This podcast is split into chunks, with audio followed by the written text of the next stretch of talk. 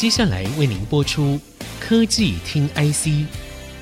本节目由 DG Times 电子时报与 IC 之音联合制播。科技听 IC，掌握科技大小事，满足每一个求新、求知、求快的好奇心。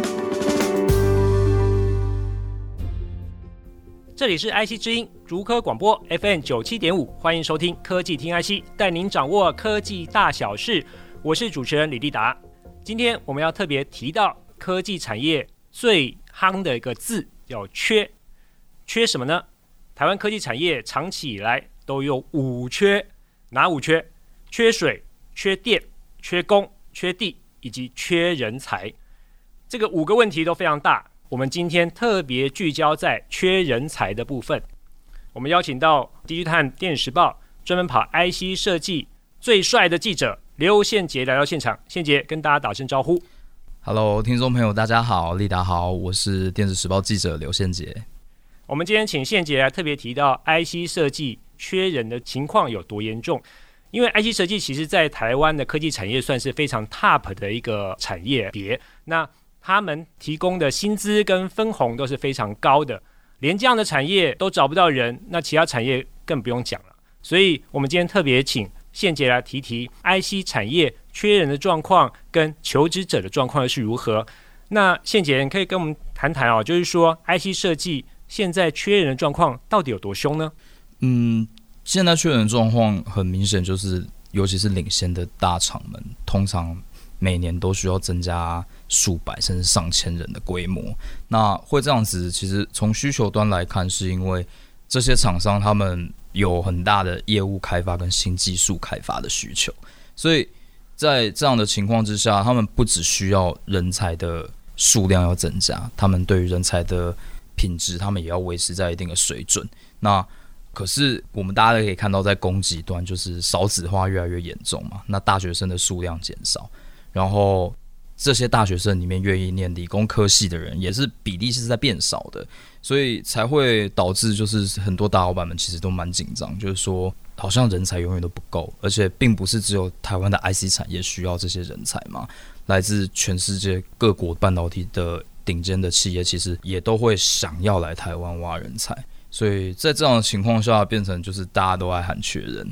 当然，IC 设计其实比起其他半导体供应链，已经算是更能够吸引人才。毕竟现在年轻人可能比较不那么愿意进到产线嘛。那 IC 设计相较之下，它的工作环境是又更比较可以接受这样子，对年轻人来说。嗯、所以刚刚像是您提到说，IC 设计的公司都大喊缺人哈。嗯、像我知道，好像呃，我们的 IC 设计龙头联发科的董事长蔡明介，嗯，去年就有投书媒体，嗯，啊，在讲说这个缺人的问题有多严重哈。嗯、那所以。最近我们也看到说，很多像企业跑到大学里面去办什么大学博览会啊，嗯、就是征才的这个部分非常的积极。嗯，那我想问的是说，那你说 IC 设计很缺人，请问一下，现在缺口大概多少？你所看到公司开的职缺跟他们自己找到的人中间那个 gap 到底有多大呢？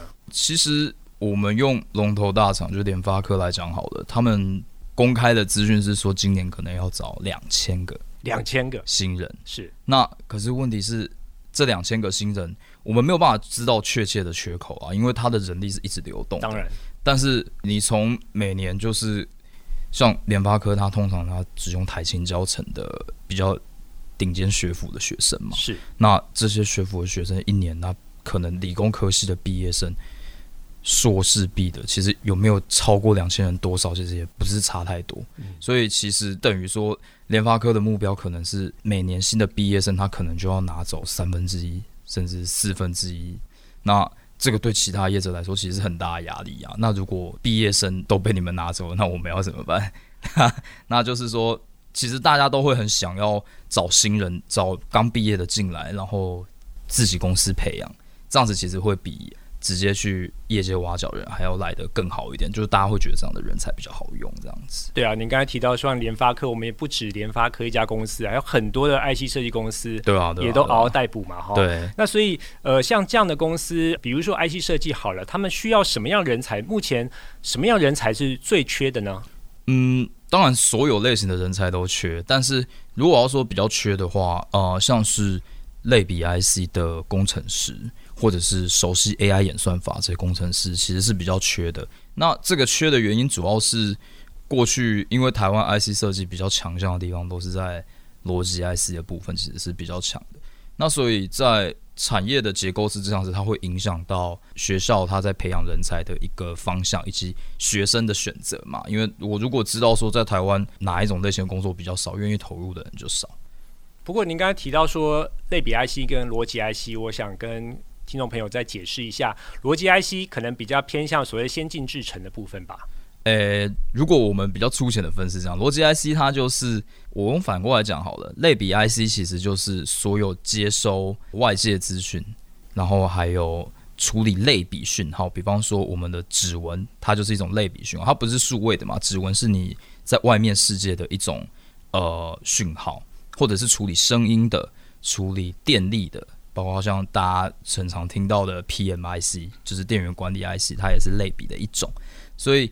呃，这类的类比 IC 的产品，因为过去都是国外的一些大厂，他们比较熟悉，像是大家可能有听过张忠谋以前待过德州仪器，对，他们就是这样子的大厂。那台湾的业者就比较常，像是我们可以想象到联发科或是联咏，他们做的这些东西就比较偏向逻辑的 IC 这样子。可是逻辑 IC，我们知道这一两年来说，呃，因为 COVID nineteen 的关系，所以类比 IC 非常的夯哈，需求很大。对，可是会不会到时候又会产生一个反转，就是等到这个缺料的状况结束之后，导致这个人才的部分也会有不同的变动呢？其实这个东西就比较没有办法这么笃定。其实每一个世代的学生在挑这种东西的时候，都多少会有一点赌博的状况嘛，就是你没有办法确定五年后、十年后到底什么东西是行的。那对业界来讲也是，他们可能很久之前你跟大家说我需要 AI 演算法的人，我需要类比 IC 的人，那也许学生就觉得。这个又不是我们的专长，我干嘛做这个？但是实际的需求出现的时候就不够用，所以呃，我是觉得这样子的缺口，它可能它还是会存在的，就是它会长期的存在，因为你你也很难说，好像之后把它补起来了，然后。那是不是真的就有更多学生愿意投入到这边？其实是不确定的啊。对，有时候产业变化很快哈。对，对对。像产业跟学界之间总会有一个落差，这个有的时候是没有办法解决的。嗯。那另外的话，我想问说，你刚才提到公司很缺人，对不对？对。那他们要怎么找人？怎么样抢人？嗯，现在就是大概就是两个方向嘛。第一个是直接从毕业生的话，我们就是可以看到越来越多公司愿意深入校园。以前我们可能对公司深入校园的印象就是停留在他就是在就业博览会，或者是各种其他的活动上面，就是摆一个摊子，然后在那边宣传。但是现在比较有资源的公司，他们其实是愿意投入更多的心力，有点像是提前就在挖角了。比方说联发科他们在台大有捐了一栋系馆，基本上公司就是直接进入到那边，然后去跟台大进行产学合作。所以在这样的情况下，他们有机会就是先接触到学生，从这些人开始，然后他提早就可以跟这些学生建立起连接，之后他就有机会把他直接在他毕业的时候拉进来。所以抢先一步。对对对，就是大家原本可能大家的第一步都是在就业博览会，但是他现在的第一步可能要在学生还在念书的时候，或者你要想办法进去跟他产学合作。哦，有些企业是直接先提供一些奖学金，对，对，也是有提供奖学金的，对对啊，或者是说另外一种就是他可能透过那个校友的连接嘛，嗯，就是可能我的员工里面他有一些是，比方说台大电机、清大电机之类的，然后透过校友的连接去学长带学弟、学姐带学妹这样子，就是认识的人就是直接拉进来的也有。所以在这个缺很大的时代，嗯、企业都要想尽办法哈来找人去抢人。对，那呃，我们休息一下，待会儿继续回来，我们谈谈这个人才大缺的话题。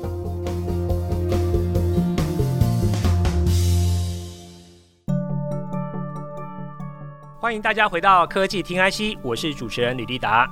我们这一集很高兴邀请到《dg 碳电子时报》专门跑 IC 设计的记者刘宪杰来到现场。宪杰，刚刚我们提到说，这个 IC 设计业缺人跟找人的一些困境。那我们现在来谈谈另外一个话题哈，就是我们最近在报章杂志也看到说，像苹果他们最近就发出了这个限制性的股票奖金，有十万到二十万美元，他们称为特别留职金。为什么要发这个奖金？因为他们的人被抢得非常的凶，包括了像微软，包括了像 AWS 这些厂商，他们都跟苹果来挖人。苹果已经算是非常 top 的消费电子的这个 number one 哈，可是这样的公司都会面临挖角的问题。我想台湾公司也应该常常会碰到这个状况。那好像最近你也写着一个新闻哈，就是 IC 设计员工他们在网络上泼自己的奖金，这个状况是怎么样？呃，第一个我还是想要先讲，就是不鼓励大家 po 奖金啊，因为 HR 真的会查，好不好？大家自己还是要注意一下哈。然后。不要拿拿自己的饭碗开玩笑，对，不要拿自己的饭碗开玩笑。HR 真的会查的哦，大家。虽然我们都很喜欢看到你们 po 这些东西，但是还是希望大家注意。对记者来说，这个还蛮不错的新闻。对对对，这个很重要。那嗯，主要就是说，现在其实留人对于很多业者来讲，可能有的时候比找新人还要来得更加的严峻，因为大环境是非常的缺人的，所以。呃，对于员工来说，他想要跳槽的机会很多，那也比过去更加的容易。那更不用说，就是因为大家每一家公司其实都有想要扩张业务跟扩张自己技术发展的一个需求，所以大家其实也都会希望挖角到更好的人才。那希望挖角到更好的人才这件事情，就会导致每一家公司都希望。开出很高的薪资，或者是开出很好的分红，透过各种方式试图要把人留下来。因为像台湾的叶子，我们刚刚就是立达有讲到，苹果也被挖嘛。但其实苹果最近也是有很认真的在挖我们台湾的厂商的人才。最近好像才有听说，就是龙头大厂那边也有被挖到苹果去的。那这个情况其实很普遍嘛，包括 AMD，包括 Google、Intel，其实他们都。稳定地在与台湾的 IC 设计公司在抢人才，嗯，那可能很多员工会觉得，呃，有一个外商的履历比较漂亮，或是在外商那边，他的不管是工作环境也好，呃，团队的结构也好，甚至是可以发挥的空间都更大的。而且台湾人又聪明又勤奋，我觉得外商一定很愿意来挖台湾的人，非常愿意。甚至有过去几年，可能你常常会听到说，就是台湾的人要去美国工作，其实有点麻烦，因为。那边的公司不愿意帮你办工作签证嘛，就是很多杂项。但现在就是，呃，西谷那边的，跟只要他们想要做半导体的，然后他们这些公司都会愿意直接说，包括你的工作签证一些所有东西，他直接帮你办到好，你人来就好，就用这种方式去吸引台湾的人才过去。对，那就 total package 都给你了。对对对，他的 total package 就会直接给你。那对于一些公司来说，他可能诶、欸，他想要换个环境。或者是说他想要寻求更好的发展，他可能就会跳过去，所以变成说台湾自己本地的业者，你就得提出相应的愿景跟相应的 package，才有机会留住人这样子。而且这样还不一定留得住人，因为现在跳槽那么好跳，对大家来讲，我换个工作，然后找一个更好的薪水，我如果以后想要回来台湾再说嘛。所以人往高处走，这是没有办法的趋势，都会这样做了。对对对。所以，可是这样子对大公司来说，当然有它的光环，跟它可以给的一个很好的薪资条件。嗯。那对小公司怎么办？难道他人就被挖光光啊？小公司的话，我自己听到有很多小公司，他们其实做法，当然第一个，在这种情况下，其实你的 package 一定要给到，就不可能不给，因为这已经是基本条件了。如果有人要挖，你可能就。呃，你的薪资可能就要给他有一个比较明显的涨幅，maybe 一成，maybe 最高到两成的都有，就看这个员工对你来讲重不重要。薪资还是最实际的，对，就是薪资这个是很基本的，然后剩下的其他的还要再跟他说，比方说可能职等的提升啊，或者是说，那我让你多做一些什么事情，就是你要用很多其他的东西，比方说去比较大的公司，其实因为人比较多。然后公司的结构也比较繁杂，层级比较多嘛，所以其实发挥的空间有的时候会比较小。确实。然后你可能你就只能做比较窄的东西。那诶，你留在小公司，你就可以你的范围比较大，全方位全方位的发展。就所以就可能这样子比较有可能去吸引到一些他可能本来就不喜欢被太多大公司的教条给束缚的人。那确实是有些人是有用，但不是每个人都适用嘛，所以还是会留不住人的问题。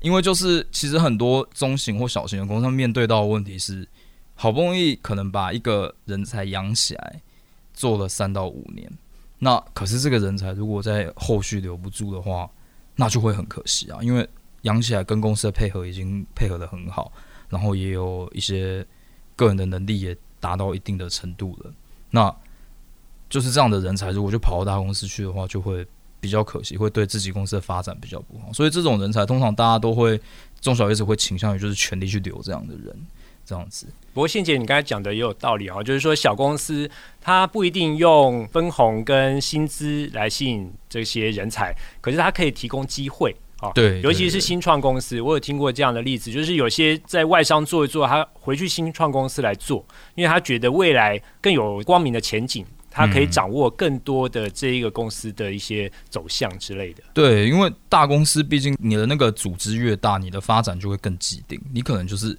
一个一个职等，可能随着时间跟年资慢慢往上爬。那你如果去小公司就，就有机会。第一个，你有机会做到新的东西，那你往上跳的速度也有可能更快。这样子，所以也是会有一些人比较喜欢去小的公司啦。毕竟，我我觉得这个其实在业界并不是说很少数的案例，因为其实我们即便就是说，我们举联发科好了，它一直大举的在收人，但是它的流动率其实也蛮高的。它流动率很高吗？对，就是呃，应该说所有的科技产业流动率都不小。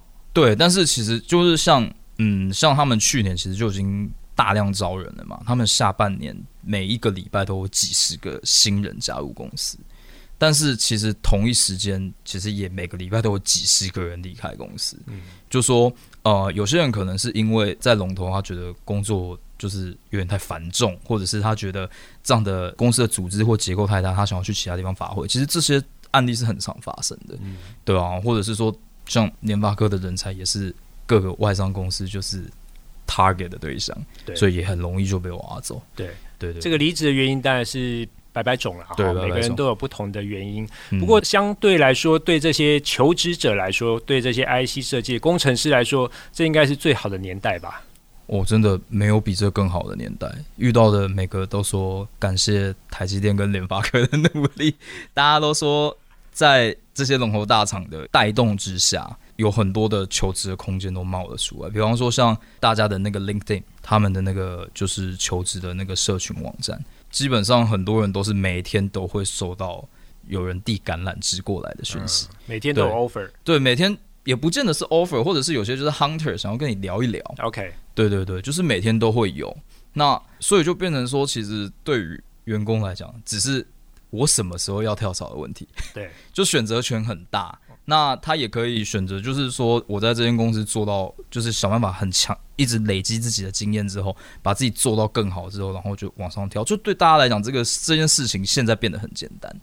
对，另一方面也是，就是更实际的，就是说，因为这几年 IC 设计的，尤其是去年 IC 设计整体的表现很好，所以大家拿到的分红都很漂亮，对，薪资都很高，对啊，薪资都很高啊，像那种成竹科不是很多中介管理层的，他们都有那种什么赖的那种买房团，买房团，对，哦，他们就是会揪团去购置房地产，哦，对，以前就觉得哦，揪团买车就算了，揪团买房地产这个真的是。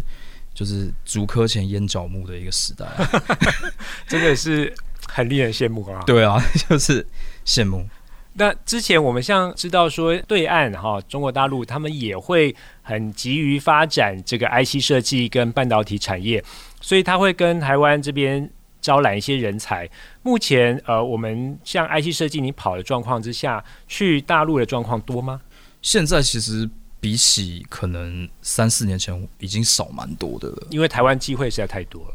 嗯，然后海外欧美给的机会也很多。另外一方面是，嗯，全球震惊的局势发展，其实有一点点让台湾的工程师没有那么愿意去到中国工作，因为很多人会发现，如果我的履历表上有一家中国的公司的经验，我可能未来不管是在台湾自己的企业，或者是去其他欧美的企业，很容易被人家。诶、摆到比较后面的顺位，对，所以就是这些情况，就是让台湾的工程师这几年其实对于去中国比较没有那么比较无感了，嗯，所以去的人其实比几年前是真的少蛮多，这也是一个时代的转变哈。嗯，好了，那我们很高兴今天邀请到宪杰来到节目。我们的节目除了在 IC 之音官网 AOD 可以随选随听之外，也同步在 Apple Podcast、Google Podcast。Spotify 上线，欢迎上 Podcast 平台搜寻科技听 IC，记得按下订阅，不要错过每一集节目哦。今天节目进行到这里，谢谢大家收听，下周同一时间我们再会。本节目由 DigiTimes 电子时报与 IC 之音联合制播。